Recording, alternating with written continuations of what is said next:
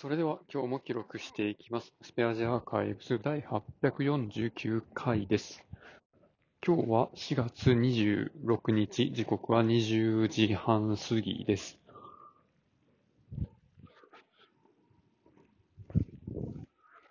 まあ、新しい試みとして、ITIL の、なんでしょうね、サービスマネジメントみたいな本を読んでるんですけど、これはめっちゃ、社内の情報システム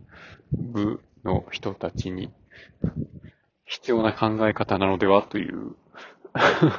そういう感想がとても湧いてきます。読んでるのがですね、えーっと、なんていう、タイトルなのかな、これ。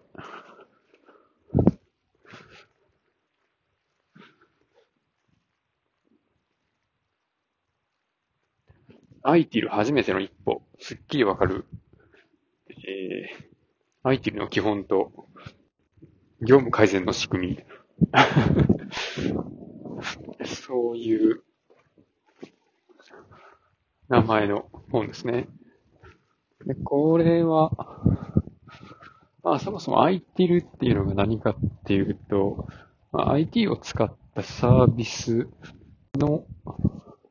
まあうまくお客さんに提供するときに、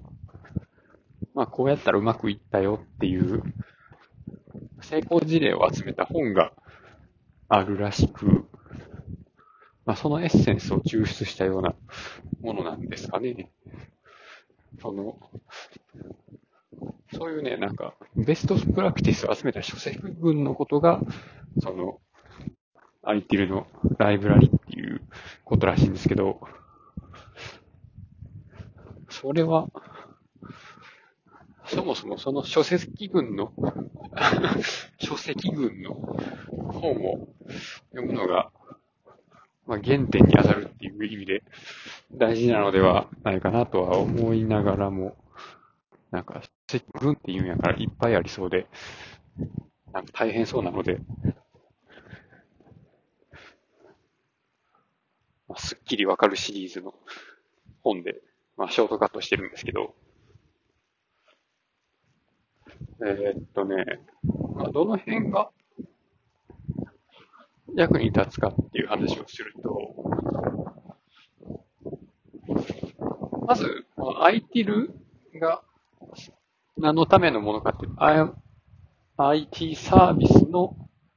えーサービス管理のための、まあ、いい考え方らしくて、まあ、IT サービスとは言いながら、IT だけじゃないサービス一般に関してどういうふうにやっていったらいい感じになるかっていうことを書いてるので、この本の中の、まあ、例として、八百屋さんに IT を導入してみたり、まあ、旅館に IT を導入してみたり、あと、喫茶店に ITIL を導入してみたりみたいな、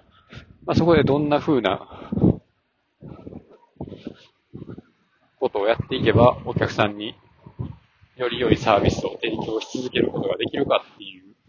そういう話をしてるんですね。で、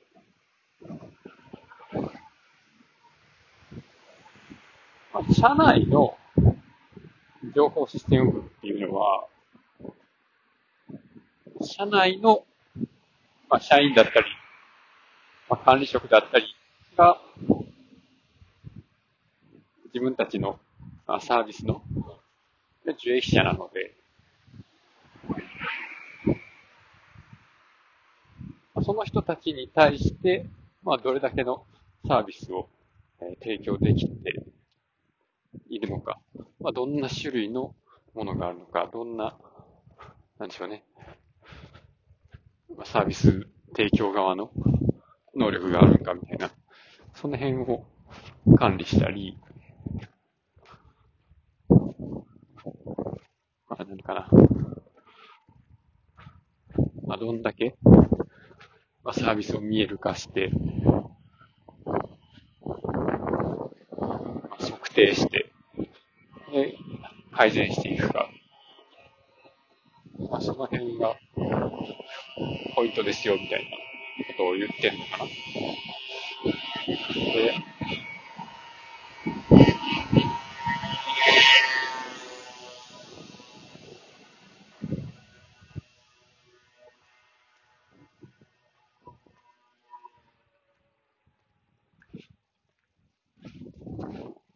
この管理っていうのがそもそも何かっていうところにもなるんですけど、まあ、全部計測して、見える化して、で、それを元に、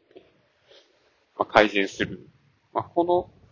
一連の流れのことを管理って言ってたような気がします。違うかもしれないけど。まあでも、これが、まああるからこそ、まあどうあるべきなのに現状こうですっていう、この、現状把握ができるので、じゃあ次は何を改善していこうかっていうことがわかるっていうことですね。